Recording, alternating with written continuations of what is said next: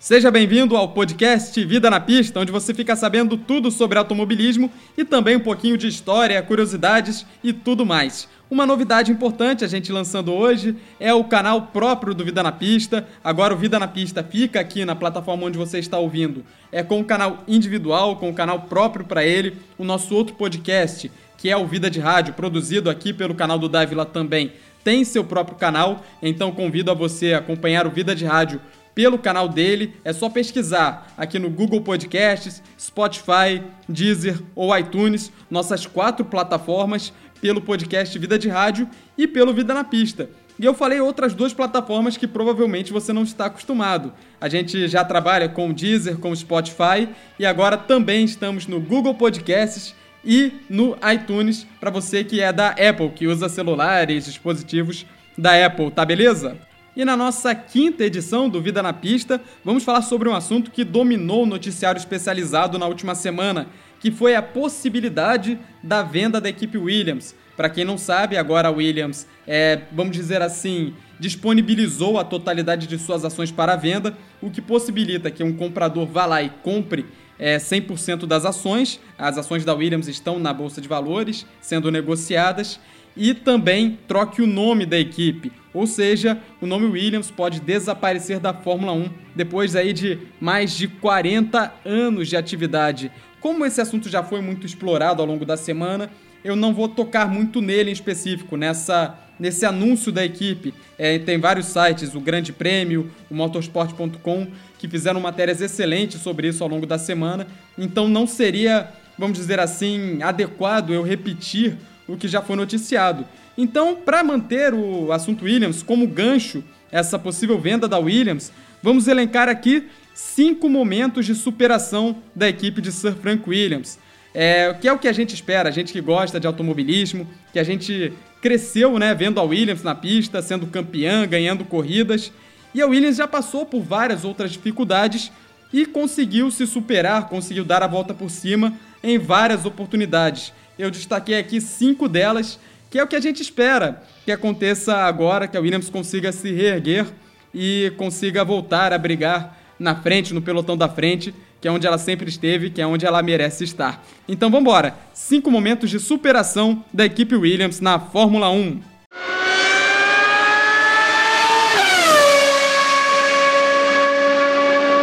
O Frank Williams não teve sucesso logo de cara quando entrou na Fórmula 1.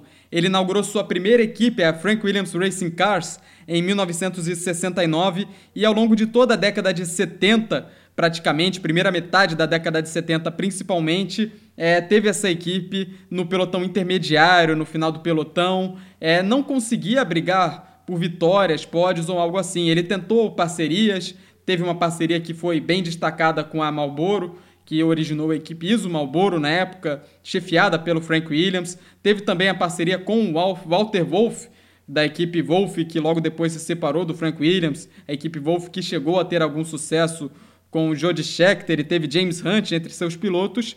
E em 1977, o Frank Williams se associou com Patrick Head e fundou a equipe que conhecemos hoje, é, no começo as coisas foram difíceis, 77, 78, mas aí na virada de 78 para 79, a empresários árabes injetaram dinheiro na equipe que subiu de patamar, passou a brigar pelo pelotão da frente, até que no Grande Prêmio da Inglaterra de 1979, finalmente o primeiro momento de superação da Williams na Fórmula 1. Depois de anos é, com Frank Williams e sua primeira equipe é, na rabeira do pelotão, no meio do pelotão, no começo difícil da Williams, sem conseguir grandes resultados, no Grande Prêmio da Inglaterra de 1979, Clay Regazzoni alcançou a primeira vitória para a equipe, correndo em casa em Silverstone.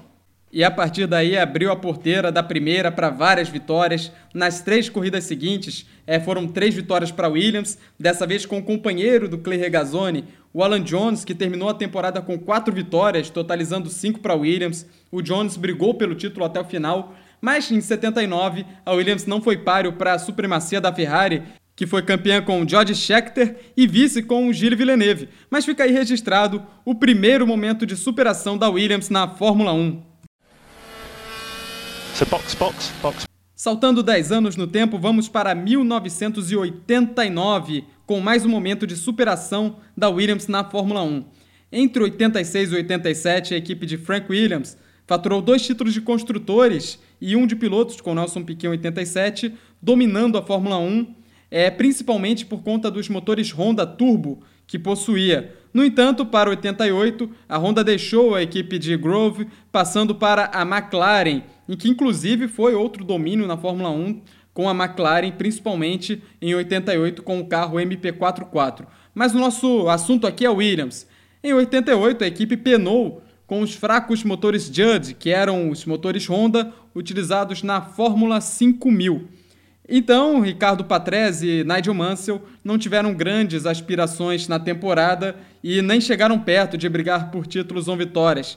Mas para 1989 as coisas mudariam. A Williams passaria a ser equipada com os motores Renault, que voltavam à categoria naquele ano depois de terem deixado a Fórmula 1 em 1986. E a primeira vitória da parceria veio naquele mesmo ano, com o piloto belga Thierry Boutsen, que substituiu Nigel Mansell no Grande Prêmio do Canadá. Os títulos demoraram um pouquinho mais. Em 89 e 90, a dupla Boutsen e Patrese demonstraram constância, mas ainda não o suficiente para incomodar o domínio da McLaren, naquela época com Alan Prost e Ayrton Senna, o Prost que foi para a Ferrari em 90 e colocou a Ferrari no mesmo patamar da McLaren brigando pelo título, a mudança mesmo viria em 91, com a volta de Nigel Mansell para a equipe e o começo do desenvolvimento da suspensão ativa, que em 92 deu aquele título dominante para Nigel Mansell e o resto é história. Mas o momento de superação mesmo foi essa vitória do Butsen no GP do Canadá em 89, fazendo a Williams se encontrar com a vitória e abrindo caminho para uma parceria que seria uma das mais vitoriosas da história da Fórmula 1. Aí Thierry Butsen, muita vibração! de Thierry Bosset. Thierry Bosset da Bélgica. Finalmente, a sua primeira vitória na Fórmula 1. Ele precisava tanto de um resultado e consegue a sua primeira vitória. O conjunto Williams-Renault dominou a Fórmula 1 entre 92 e 97, com um intervalo entre 94 e 95, quando aconteceram os títulos da Merenton com Michael Schumacher. Só que no final de 97, mais uma bomba cai sobre o time de Grove. A Renault anuncia que encerraria o seu contrato com a equipe e terminaria o fornecimento de motores a parceria técnica, fazendo a Williams correr nos anos de 98 e 99 com motores Renault de 97 atualizados, rebatizados para Mechachrome e Supertech. Só que para 2000 foi anunciada a parceria com a montadora alemã BMW, que passaria a fornecer seus motores para a equipe inglesa. Nesses três anos, 98, 99 e 2000, a equipe Williams não brigou constantemente por vitórias. Aliás, não ganhou nenhuma corrida nessas três temporadas, apenas marcando alguns pódios isolados, com Jacques Villeneuve, Ralf Schumacher e Hans-Harald Frentzen. Mas para 2001 a equipe novamente mudaria de patamar. Com a chegada do campeão da Indy das 500 milhas de Indianápolis, Juan Pablo Montoya, fez a Williams no GP de San Marino daquele ano reencontrar o caminho da vitória, que marcou também a primeira vitória de Ralf Schumacher em sua carreira. A parceria Ralf Schumacher e Juan Pablo Montoya com o carro Williams BMW durou até 2004. E se o título não veio, a equipe conseguiu em vários momentos incomodar a Ferrari e Michael Schumacher, que dominaram a Fórmula 1 naquela primeira metade da década de 2000. A última vitória dessa era veio no Grande Prêmio do Brasil de 2004 com Montoya, e a equipe Williams teve a parceria com a BMW até 2005, só que nesse último ano, com os pilotos Mark Webber e Nick Heidfeld, não conquistou nenhuma vitória, abrindo um jejum que duraria até 2012. Mas isso é assunto para o próximo tópico. Ralph Schumacher wins for Williams, BMW and Michelin for San Marino Grand Prix. A partir de 2006, a Williams deixou de contar com os motores BMW e passou a ter os Cosworth, e foi até então a temporada mais desastrosa da história da Williams. Para 2007, uma parceria com a Toyota parecia que traria novos bons momentos, mas terminou em frustração com alguns momentos de lampejos. A temporada de 2009 foi a última da parceria da Williams com a montadora japonesa, que em 2010 e 2011 contou novamente com os motores Cosworth. E após uma temporada razoável em 2010, 2011 seria a pior temporada da Williams, novamente até então, com apenas 5 pontos conquistados, num sistema de pontuação em que os 10 primeiros marcavam pontos. Um verdadeiro desastre. Mas para 2012, bons ventos prometiam vir, porque a Williams reeditaria a parceria com a Renault e traria o conjunto Williams-Renault de volta depois de vários anos de hiato desde 1997. O conjunto que deu à Williams o seu maior domínio em sua existência na Fórmula 1. Se a temporada como um todo não foi brilhante, um momento isolado garantiu o alento aos fãs de uma das mais tradicionais equipes de Fórmula 1.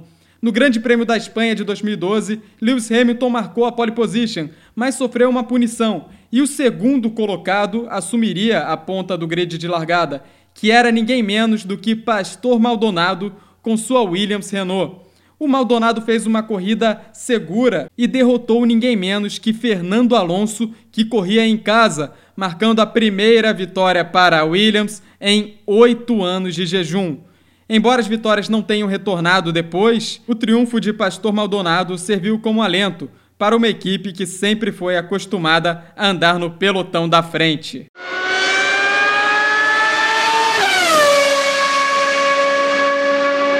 O quinto e último momento da nossa lista é o Grande Prêmio da Áustria de 2014, com a pole position de Felipe Massa.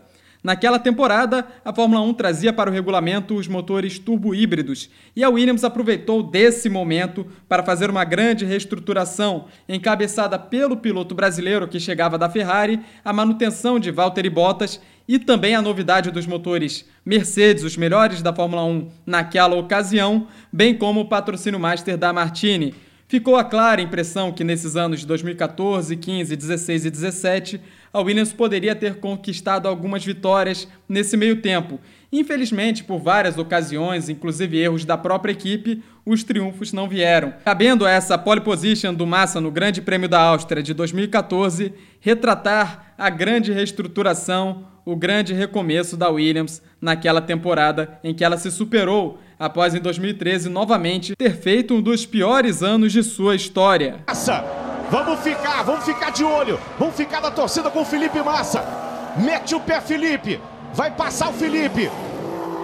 Ele vai passar e assume a primeira posição. 1 minuto 8 segundos, 759 milésimos. Cadê o Nico? Tá. O tempo acabou. O tempo acabou. O Rosberg já errou a segunda parcial. Certo? O Rosberg errou Felipe Massa. Massa é pole position aqui na Áustria. Essa foi no capricho do capricho. Felipe Massa 108 759 vai largar na frente. Olha que o jejum já durava um bom tempo. E é com esses momentos que a gente espera, é claro, que a Williams consiga se reerguer, consiga novamente se superar e voltar a ser a grande equipe que é, brigando lá na frente por vitórias, por pódios e que seu nome não suma da Fórmula 1, porque vai fazer muita falta. A Williams é uma equipe importantíssima, é o Big Three da Fórmula 1, né? As três grandes, Williams, Ferrari e McLaren. Perder qualquer uma dessas seria uma tragédia enorme para a Fórmula 1.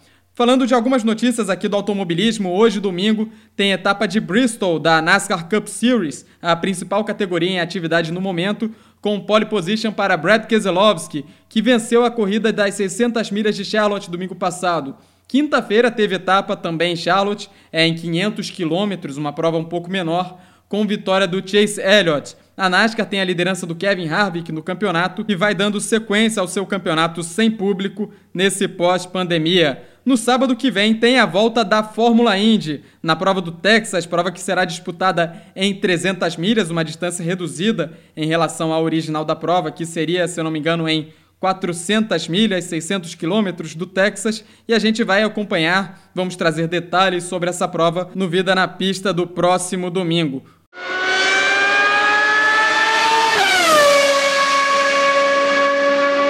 Vida na Pista dessa semana tá ficando por aqui. Semana que vem a gente volta com uma edição inédita aqui do nosso programa. Um convite para você na quinta-feira lá no Vida de Rádio, no canal do Vida de Rádio, outro podcast produzido aqui pelo canal do Dávila. Teremos uma entrevista com Ciro Neves da Super Rádio Tupi, um papo super bacana sobre rádio, mercado do rádio. Fica aqui o convite para você, fã de automobilismo, que gosta de rádio, acompanhar o nosso outro trabalho. Um forte abraço para você, uma ótima semana. Tchau, tchau.